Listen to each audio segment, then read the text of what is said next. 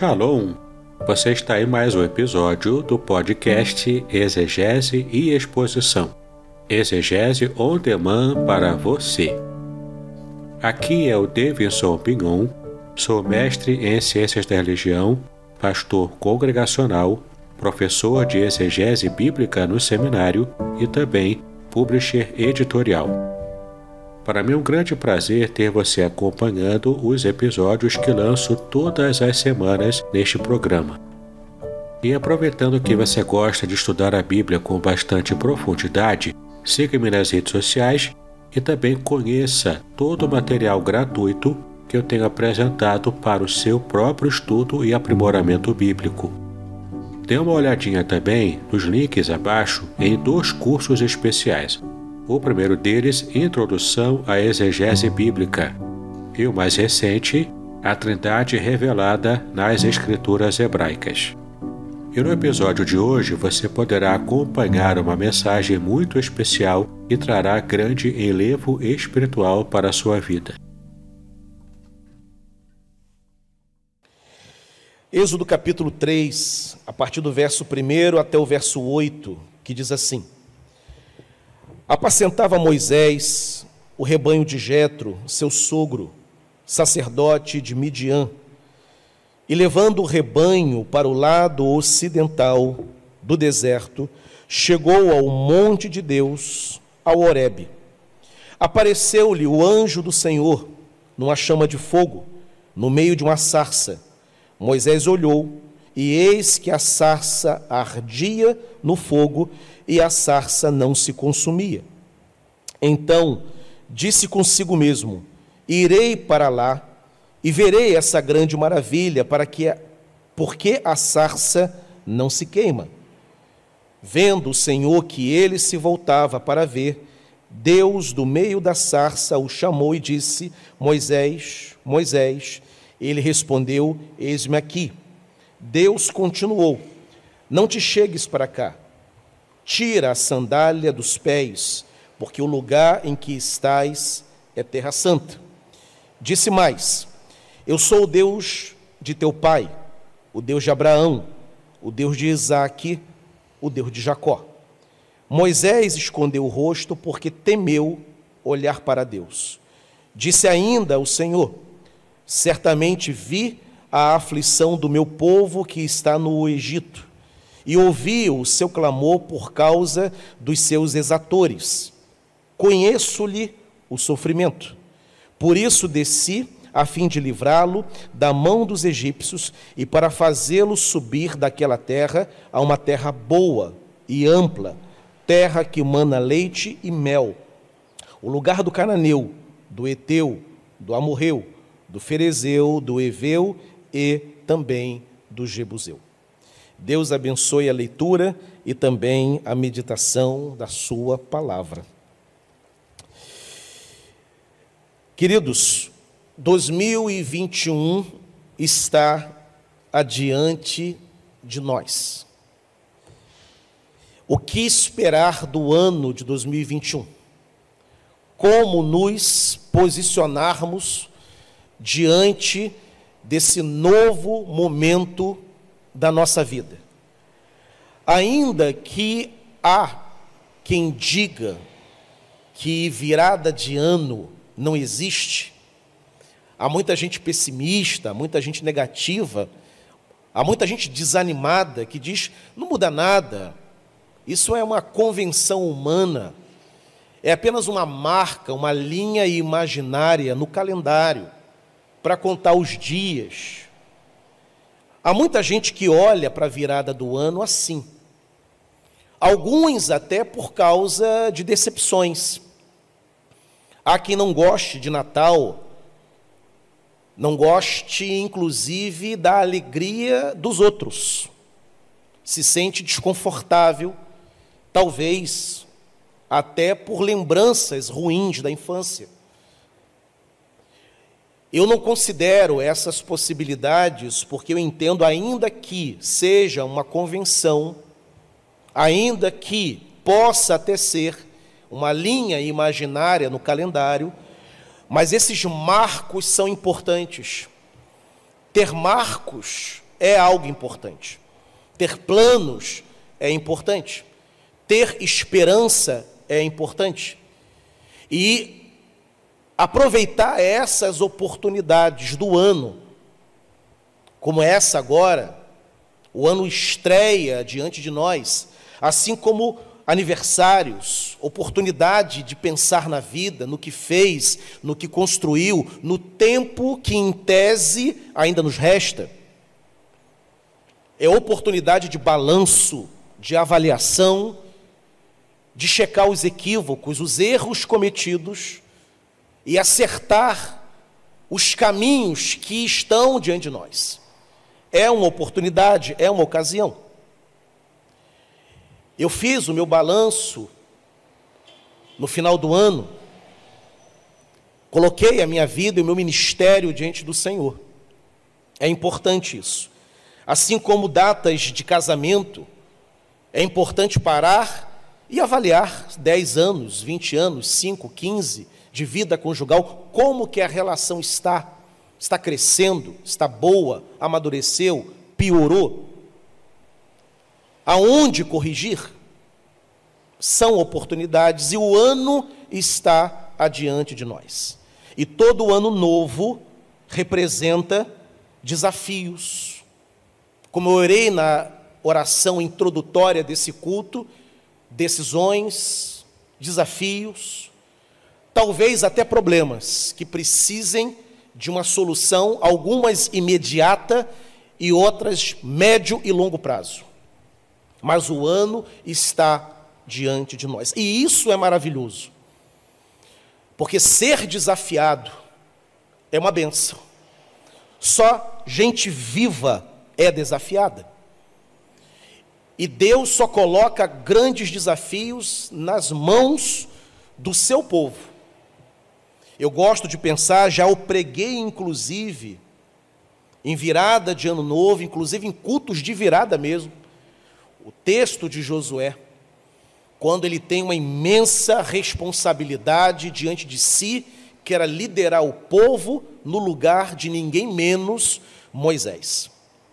Um desafio imenso, que muitos líderes não gostariam por causa da complexidade daquela tarefa. Mas Josué é chamado e aceita, e ser desafiado, seja qual for o desafio.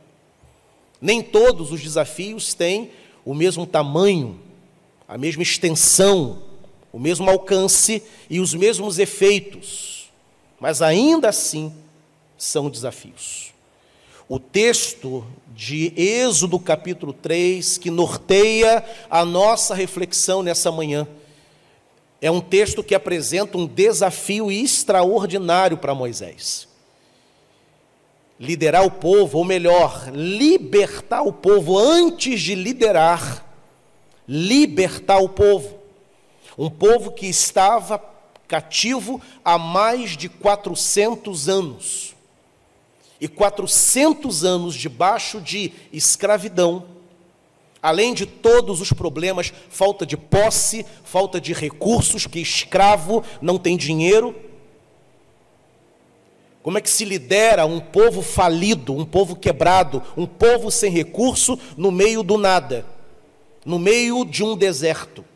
Veja o desafio que Deus coloca na mão de, de Moisés. Deus não estava chamando Moisés para liderar a Suíça próspera do século 21, a Bélgica, a Alemanha, país mais rico da Europa.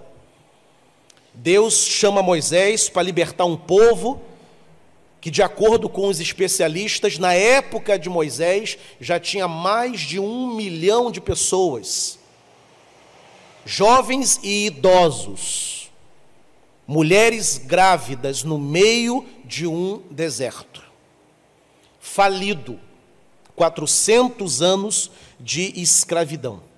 Nós sabemos, à luz do texto bíblico, que Israel sairá do Egito com algumas posses. Porque houve ali um movimento, o próprio texto ensina isso.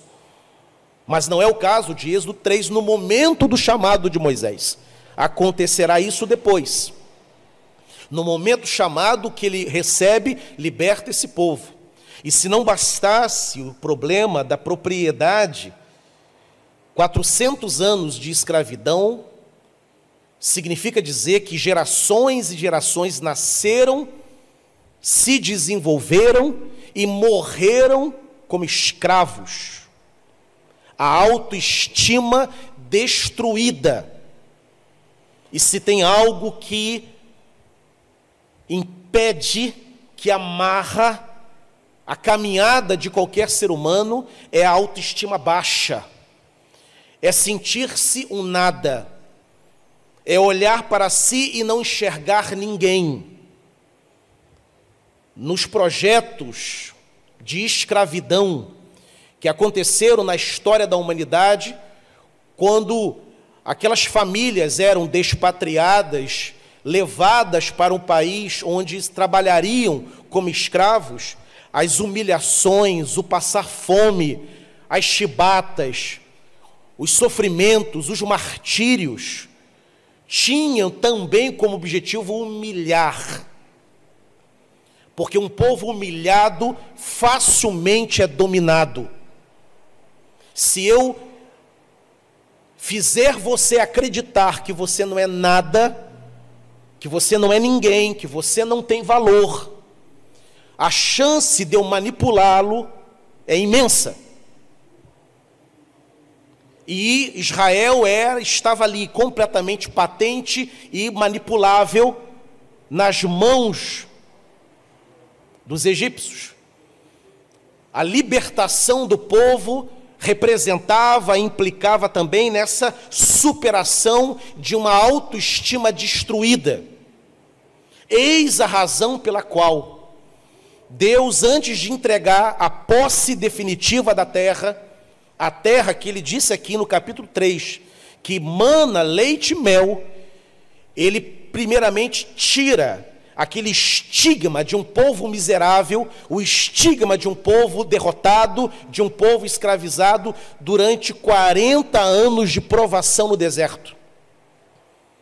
O povo não estava preparado para ir de imediato conquistar aquela terra as desobediências, as murmurações, as reclamações do povo contra Moisés foram usadas como instrumento para que Deus levasse o tempo necessário para arrancar aquela estigma de escravo que o povo carregava. Seria um povo geograficamente livre, mas psicologicamente escravo ainda. E Deus tinha que arrancar aquilo e colocar diante daquele povo uma auto-percepção de que aquele povo era um povo liberto, era o povo de Deus, do Criador dos céus e da terra, era um povo que servia a um Deus majestoso, era um povo que servia a um Deus altíssimo que estava acima de deuses fabricados pela mente humana. Do contrário, o povo não iria prosperar. Moisés é chamado para esse desafio. Um imenso desafio, portanto, maior do que a soma de todos os desafios dos irmãos da Igreja Congregacional de Niterói, por maiores que sejam os nossos projetos para 2021, nada se equivale ao desafio colocado por Deus diante de Moisés, a libertação do seu povo. E se o desafio de Moisés é incomparável ao nosso, e ele foi bem sucedido com a bênção de Deus, então nós podemos ter certeza de que nós, nos nossos projetos, ainda que simples para alguns, também seremos bem-sucedidos nesse ano que está para nascer, nesse ano que já nasceu e que iremos trilhar. Nesse capítulo nós encontramos evidências maravilhosas. É uma história bonita há presentes nessa passagem que nós lemos. há promessas contidas, há evidências da bênção de Deus. A primeira delas, eu gostaria de destacar nessa manhã, é que a própria biografia transformada de Moisés foi uma das maiores bênçãos e um dos maiores milagres contidos nesse capítulo.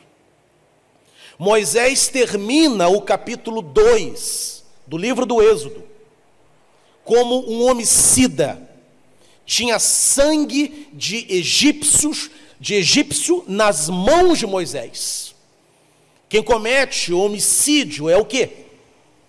É um assassino, é um homicida, ainda que ele matasse, como matou o Egito, em defesa de um irmão hebreu, que estava sendo injustiçado, mas ainda assim homicida. Havia leis no Egito para cuidar das injustiças, para cuidar dos homicidas. Não era direito de Moisés levantar-se contra qualquer um para defender a vida de quem fosse. E ele é descoberto após esse assassinato, e por causa disso ele foge para a região ali de Midian. Ele termina, portanto, o capítulo 2 como homicida, como um forasteiro, como um despatriado, longe da sua família, sem perspectiva. Deus é bondoso leva ele ao encontro das filhas de Jetro. Por uma delas se enamora, Zípora, se casa, tem um filho chamado Gerson. Trabalha como pastor do rebanho do seu sogro. Mas é um homicida, é um forasteiro, é um despatriado. E ele poderia atravessar toda a vida tendo sobre si sobre suas costas esse passado, essa folha escrita. É assim que Moisés termina o capítulo 2.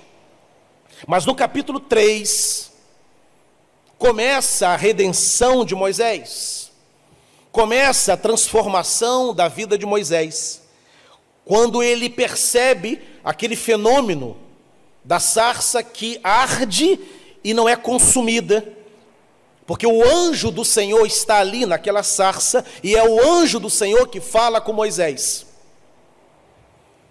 Um novo horizonte se descortina diante de Moisés.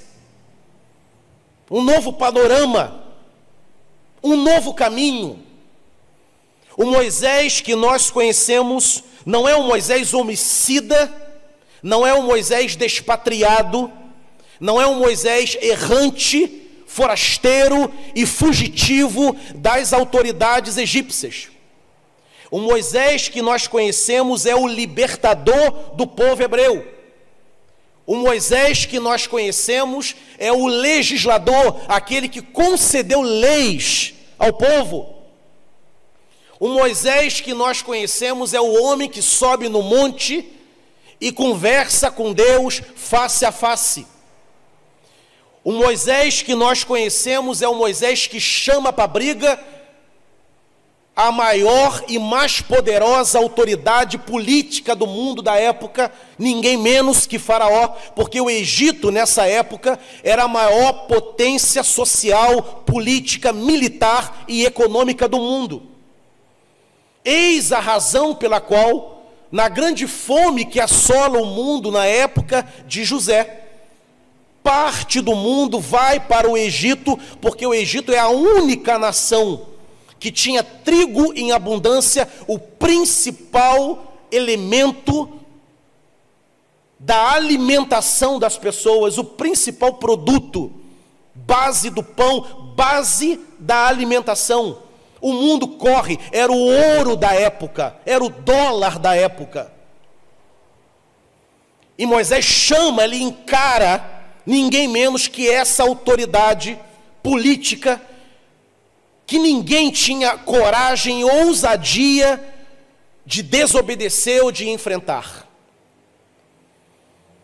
O capítulo 2 apresenta um Moisés. O capítulo 3 apresenta a reviravolta, a transformação e a redenção de Moisés. E eu quero, portanto, falar para os irmãos nessa manhã. Não importa como nós tenhamos terminado o ano de 2020. Talvez 2020 para muitos, ou para alguns, ou talvez para uma única pessoa tenha sido um ano terrível. Talvez você conheça alguém que considere o ano de 2020 o pior ano da sua vida. E para alguns realmente foi. Para algumas famílias foi terrível. O que houve de famílias ao redor do mundo, algumas que nós conhecemos, que não conseguiram celebrar Natal, que não conseguiram celebrar Ano Novo, porque lá não estavam o pai, a mãe, o sobrinho, que partiram, que tombaram durante o ano de 2020. Muitos perderam empregos, muitos terminaram o ano desolados, muitos terminaram o ano, inclusive, sozinhos, celebrando sozinho. Gente festeira, alegre, sempre cercada de muita gente, de muita festa e virou o ano e viraram o ano sozinhas. Talvez 2020, o encerramento, seja como descontadas as comparações, as proporções, mas terminou o ano como Moisés. Não muito bom, ou talvez até ruim, em alguns casos até pessimamente. Mas como Moisés,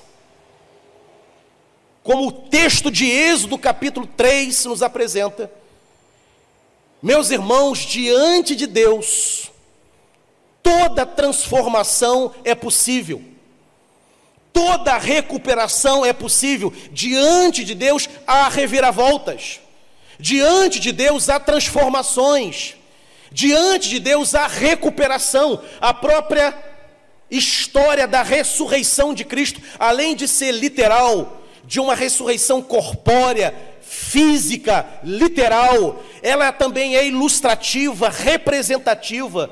Significa que a morte não vence, significa que a derrota não é uma realidade para o crente. Há recuperação, há retorno, há recomeço diante de Deus.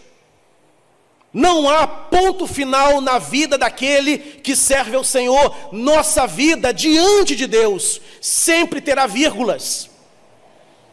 Então, nesse início de 2021, o desafio não é pensar no ano que passou e que talvez tenha sido terrível, mas é pensar no Deus que nós servimos, no que Ele coloca diante de nós e nas possibilidades que nós temos diante dEle e diante dele, toda possibilidade é absolutamente real de recuperação, de cura, de milagre e de transformação. Isso não é pensamento positivo, não é triunfalismo e nem é desconexão com a realidade.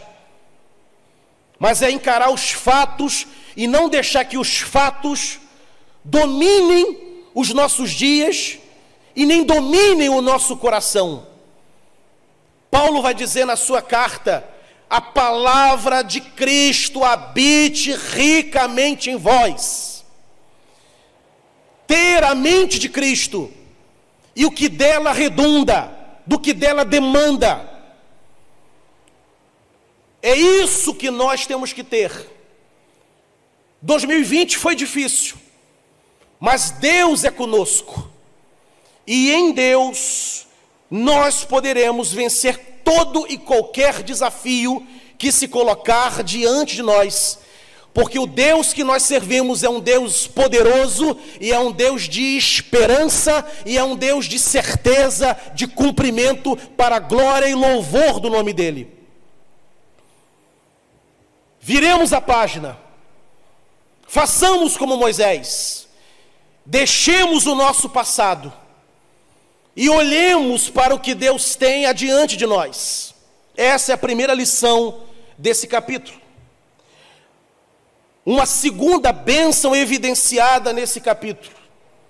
Assim como Deus fala com Moisés: Eu ouvi a aflição do meu povo, o choro do meu povo chegou até meu trono, e do alto da glória do Senhor, ele ouve o clamor daquele povo humilhado e escravizado, que Faraó não dava mínima, que os exatores não davam a mínima, que os capatazes não davam a mínima. Mas Deus ouvia o clamor, o choro e a oração daquele povo. E Deus conhece também o tom da nossa voz. Ele conhece também a nossa aflição pessoal porque ele conhece a oração de uma multidão escravizada, mas ele conhece também individualmente. Ele chama os seus pelo seu nome. Não é, de, não é Moisés que chama Deus pelo nome, e Moisés nem conhecia o nome de Deus. Moisés pergunta: Senhor, eu vou chegar lá e perguntarão qual é o teu nome. É Deus que revela. Eu sou o que sou. Mas no capítulo 3, quem chama quem pelo nome é o Senhor chamando Moisés: Moisés, Moisés, tira a sandália, chega para cá, para aí. Não é, não é possível chegar por causa da glória. Ele conhece Moisés, como ele conhece Pedro, como ele conhece as Marias, os Josés, os Brunos, os Marcos, os Lucas. Ele conhece cada um de nós. Eu quero lembrá-los, portanto, nessa manhã, que Deus te conhece, conhece a tua família, conhece os teus pensamentos, as tuas necessidades. Elas são todas conhecidas diante do Senhor, porque Ele anda em nosso meio por meio do seu Espírito. Não somos desconhecidos diante de Deus não somos o número. A ONU diz que no mundo há mais de 7 bilhões de habitantes, mas ela é incapaz de nomear cada um desses seres humanos. Deus conhece cada um, conhece a criança que está para nascer no instante seguinte à minha afirmação, em todos os cantos do mundo, nos países industrializados e nos campos, nas matas, nas ocas onde os índios habitam, nos pantanais, nos ribeirinhos, nos palácios, nos casebres, nas praças, nas vielas, nas favelas. A classe média alta e baixa, o rico e o miserável, o sertanejo e o gaúcho, o europeu e o japonês, ele conhece todos. Ele sabe quais são as demandas da vida. E Ele sabe o que esmaga o teu coração nessa manhã. Ele sabe que para muitos a virada do ano de alegria, de troca de mensagens, dura apenas alguns instantes. Depois a ficha cai, a realidade se apresenta abusada como ela é. E a preocupação volta, o choro volta, o temor volta. Mas Deus é aquele que nos conhece e conhece a nossa aflição. E Ele tem promessas, Ele tem bênçãos, Ele tem movimento, Ele tem ação, Ele tem intervenção, Ele tem providência. O Senhor há de abrir portas, há de abrir portas de emprego o Senhor há de promover cura no meio do seu povo. Ele há de promover restaurações. Ele há de promover recomeços. Ele há de nos colocar em pé diante dele, porque ele é bom. Salmo 106, verso 1. Louvai ao Senhor, ele dura para sempre. A pandemia tem um tempo, assim como a peste negra passou, gripe espanhola passou, surto da dengue passou, surto de meningite assolou o Brasil no final da década de 70, passou, surto de cachumba passou, poliomielite passou. mas a bondade, o amor, o poder, a unção do Senhor permanecem para sempre sobre nós. É como se Deus dissesse: Moisés, não olha mais para a aflição do povo, olhe para mim que falo do alto desse monte. O tempo do sofrimento chegou ao fim acabar hoje o tempo da escravidão, as portas da liberdade serão abertas a partir de agora. E ele abriu mesmo portas da liberdade, portas de oportunidades. Abriu inclusive o Mar Vermelho, porque até a terra reage obedientemente às ordens do Senhor.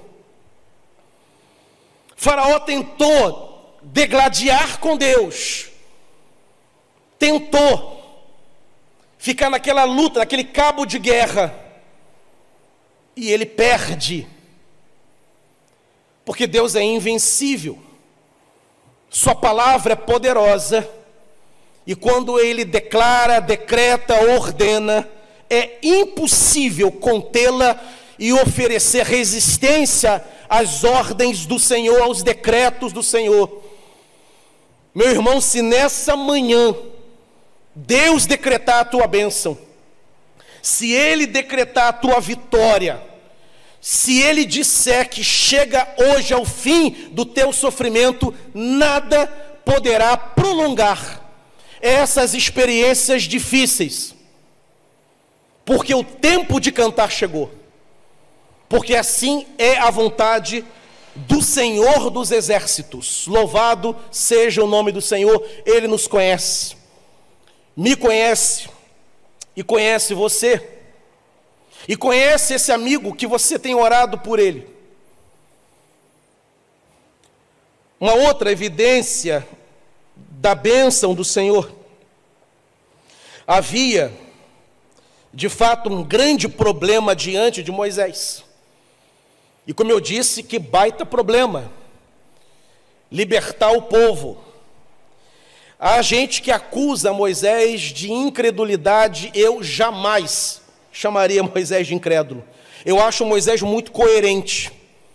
No lugar dele eu faria o mesmo. Senhor, olha só, eu. Ele apela até para, para o defeito de fala que ele tinha, era gago. Ele propõe que outro fale em lugar dele, o irmão. Tem constrangimentos, porque sabe o desafio libertar um povo escravo por 400 anos. Tem gente que é promovida para a gerência de um departamento com 10 pessoas, morre de medo de assumir. O patrão quer dar a promoção, o patrão quer dar responsabilidade, tem salário, tem plano de saúde, tem bônus, tem comissão, tem um... e a pessoa tem medo. Prefere ficar comodamente naquilo que sabe fazer. Imaginemos então libertar um povo e caminhar com esse povo durante um deserto, por meio de um deserto, com todos os riscos, com saques, com malfeitores, com bestas feras, com fome, com sede, deserto. Não tem fartura no, no, no deserto. Deserto é lugar de morte, de sequidão, de estio, de estiagem. Pessoas morrem, animais morrem. Moisés é bastante coerente, na verdade, não é nem um pouco incrédulo. Era de fato um grande desafio. Mas Deus garantiu a Moisés que ele, o Senhor, estaria com Moisés para resolver aquele grande problema. Meus irmãos, a gente precisa se lembrar disso. Eu, como pastor, preciso me lembrar disso. Como crente, preciso. Eu não luto sozinho as minhas lutas. Eu não pelejo as minhas batalhas sozinho. O Senhor vai à minha frente. E Ele está diante de nós, Ele está sobre nós, Ele está ao nosso lado, Ele está dentro de nós, Ele está nos sustentando como rocha inabalável e fiel que Ele é. Ele arma o crente com a sua indumentária, com a sua armadura. Ele coloca o anjo à frente, como fez com Josué. O Senhor é o fiador e garantidor de cada vitória que nós teremos. Não lutaremos as nossas batalhas sozinhos. E se é assim, o medo é irracional. Ele pode ser humano no primeiro momento, naquele lampejo, naquela primeira cena, naquele primeiro instante, naquele primeiro ato. Mas depois, quando nós nos lembramos de quem é Deus, do que Ele já fez e do que Ele faz, o medo, a insegurança se tornam irracionais. Ele chama Moisés: Moisés, vou colocar você diante de Faraó. E ele vai endurecer o coração. Mas eu serei contigo, Moisés. E o meu povo será libertado por você. Querido, lembre-se, haverão momentos dentro do ano de 2021, onde a moenda vai apertar. Já viu um caldo de cana? Aliás, uma cana sendo moída. E quando pega mais de uma vez, para poder tirar tudo, sugar tudo. Vamos passar por moendas. Mas o Senhor estará conosco. Como ele disse no texto de Isaías, ele é o Emanuel, não é um Deus distante que diz: "Marche e se virem por aí, enquanto eu fico aqui". Ele não é um torcedor que está na arquibancada torcendo para que o jogador acerte. Deus está envolvido com o seu povo, envolvido com os seus servos. Ele luta conosco. E eis a razão da nossa vitória. Estamos do lado mais forte, por isso que Paulo disse: quem poderá intentar contra os eleitos de Deus? Quem pode? Qual é a força, qual é a influência, qual é o poder, qual é a criatura? Na terra ou no céu, que pode contra os eleitos de Deus. Nele e por causa dele, nós somos mais do que vencedores. Lute as tuas lutas em 2021, lembrando-se todos os dias quando acordar.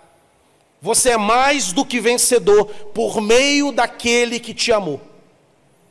E o Senhor está ao teu lado Salmo 91: mil cairão ao teu lado, dez mil à tua direita, tu não serás atingido.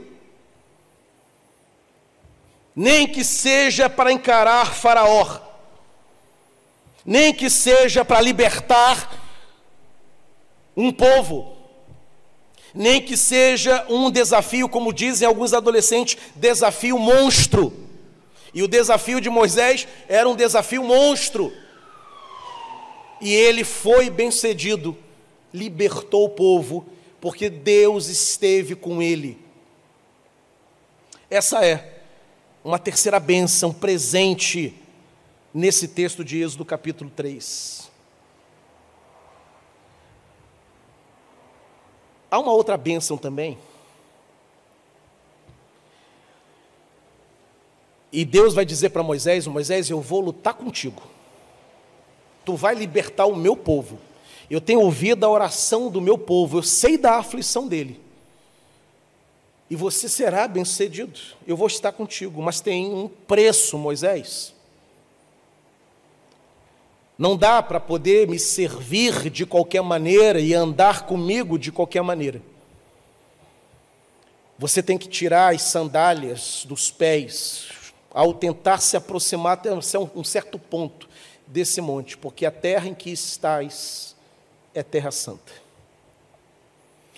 Querido, nem pense, nem permita por um segundo sequer passar pela tua cabeça que você pode desfrutar de bênçãos, de libertação, das operações da graça de Deus na tua vida, andando com Deus de qualquer maneira, sendo desobediente, não o amando, não o colocando como prioritário na tua vida.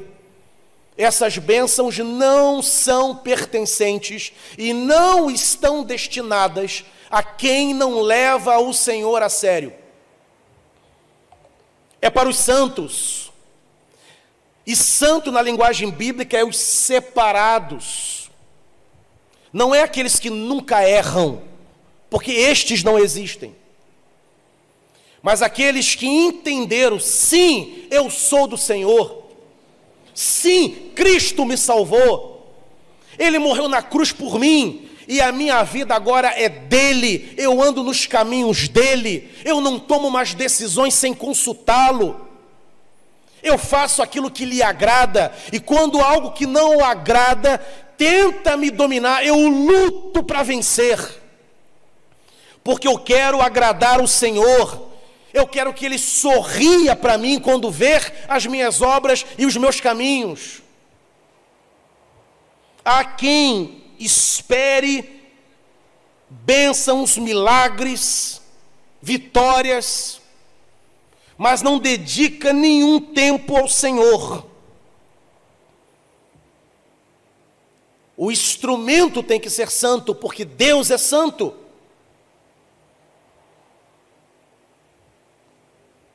Ele é santo. E somos povo dele. Cristo é o cabeça da sua igreja, e a sua igreja, que somos nós, é o seu corpo, a cabeça não pode ser santa, e o corpo profano seria um Frankenstein, um monstro. E na Bíblia Sagrada, o povo de Deus é um povo separado, é um povo que o ama, que dá testemunho dele, que ora, que gasta tempo na presença dEle, que medita na Sua palavra, que gosta de orar, gosta de louvar, valoriza a sua igreja. Coloque, querido, coloque a tua igreja como prioridade em 2021. Teremos reunião de oficiais, a igreja sendo reaberta, valoriza a porta aberta da igreja, esteja presente. Tome os teus cuidados em relação à pandemia, mas esteja presente. Valoriza isso. Valoriza o tempo em casa e separa as primeiras horas da manhã ou da tarde, ou da noite, aquilo que for mais confortável à tua realidade, mas separe o teu tempo com Deus. Para que as promessas de Deus sejam abastecidas na tua alma. É isso que nos mantém de pé, é meditar na palavra, é ouvir a palavra. Há um mistério que só nós que somos igreja entendemos. João Calvino vai dizer que a pregação da palavra, ela é um sacramento. Nós ouvimos as mesmas coisas desde o dia que nos convertemos e nós amamos a pregação porque eu já sei o que o pastor vai dizer. Que eu tenho que ser santo, que eu tenho que andar com Deus, que Cristo morreu por mim, mas essas verdades é como o nosso arroz e feijão nos alimenta, é bom. Porque há uma necessidade da alma de ser alimentada. E o que alimenta a alma é a palavra, assim como há um único recurso que mata a sede, que sacia a sede, é a água. Não se, se sacia, não se mantém de pé espiritualmente sem comunhão com Deus, sem oração, sem meditação na palavra, sem ouvir a pregação do pastor, sem abrir as páginas da Bíblia. Ele vai dizer: Moisés, eu vou fazer tudo isso que eu estou te assegurando que farei. Mas tem uma coisa: você tem que tirar a sandália dos pés. Você tem que ser santo, Moisés. Há quem diga, e essa parte eu deixo para o reverendo Davidson, que comenta Antigo Testamento, há quem diga que as sandálias de Moisés eram feitas de um produto da terra do Egito. E o Egito, além de ser um país, uma nação, é um símbolo também do distanciamento de Deus, de um povo que não quer nada com Deus. E naquele momento da conversa, do diálogo de Deus com Moisés, aquelas sandálias feitas com um produto que ainda era do tempo do Egito, ele diz: Eu não quero nada do Egito, eu não quero nada da tua antiga vida a partir de agora comigo. Você morreu para o teu passado, morreu para o Egito. Tira a sandália dos pés.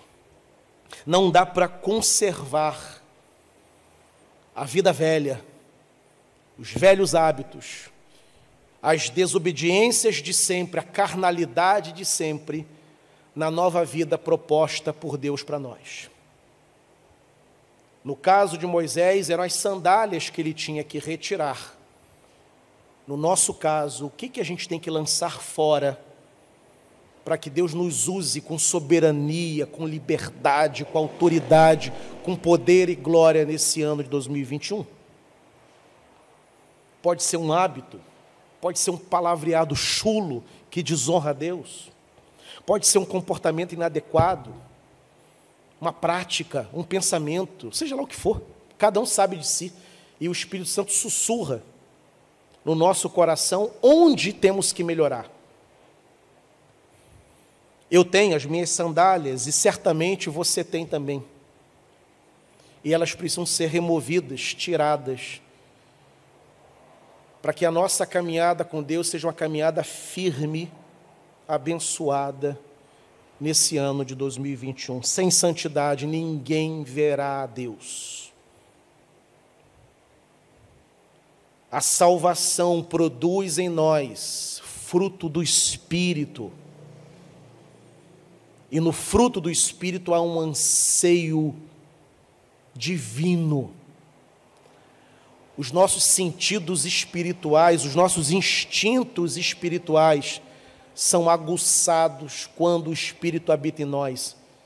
A fome e sede de justiça, como diz Jesus em Mateus capítulo 5, no Sermão da Montanha. Há uma vontade por santidade. Para concluir, caminhando para o fim, eu preciso falar de Cristo. Não posso falar só de Moisés. Não posso falar só dessa relação dele ali. Porque toda a Escritura aponta para Cristo, de Gênesis a Apocalipse. E Moisés é um tipo de Cristo tipo no sentido de tipologia, de apontamento para onde a vida e o ministério de Moisés apontam. Moisés não conheceu o Cristo, mas conhecia a promessa do Messias que haveria de vir.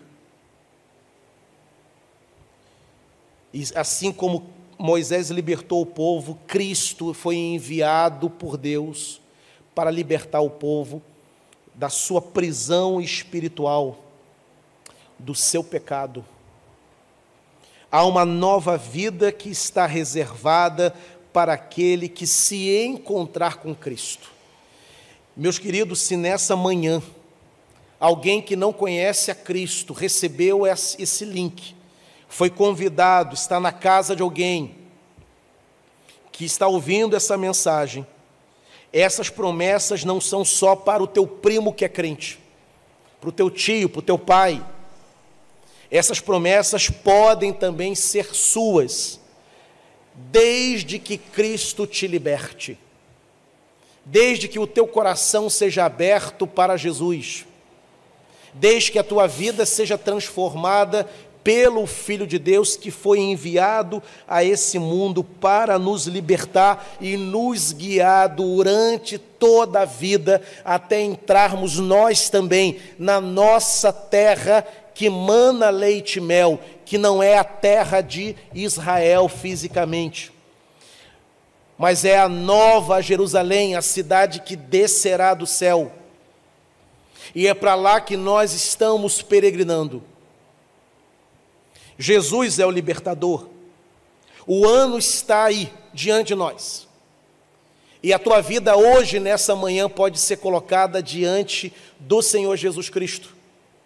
E não importa o que você tenha feito no passado, como Moisés não importou. Deus está aqui em Cristo Jesus, Ele é o perdoador. Os teus pecados serão perdoados. A tua vida será restaurada. Uma nova vida vai ser escrita a partir de agora, por causa do sangue do Senhor Jesus Cristo, que nos purifica de todo pecado uma nova vida, um novo homem, uma nova mulher, se o coração for aberto para Jesus e toda forma de prisão, de grilhão, de corrente é quebrada nessa manhã. E você pode dizer, mas pastor, isso é possível, eu não estou aí na igreja, como é que eu faço? Não dá para ir aí entregar minha vida agora? Não precisa. Onde estiver, o teu coração Agora, Jesus Cristo, estou aqui, me salva, Senhor, me liberta. Assim como tu achastes Moisés, me acha também nessa manhã, Senhor, me chama, eu estou aqui e eu quero o Senhor como Salvador da minha vida. Me liberta, abra os meus caminhos também e quero, a partir de hoje, andar na tua presença e herdar todas as promessas que o Senhor fez aos teus filhos. E eu quero ser um filho do Senhor nesse ano 2021. Chega de ser criatura. 2021 é ano de ser filho de Deus. E que assim seja para todos aqueles que me ouvem nessa manhã. Ano de mudança, de transformação e não precisamos esperar mais um romper de ano para isso.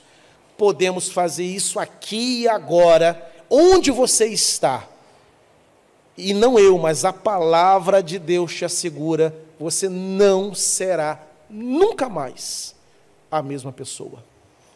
Louvado seja o nome do Senhor, daquele que chama, que salva, que liberta e que concede vitória para a glória do nome dEle.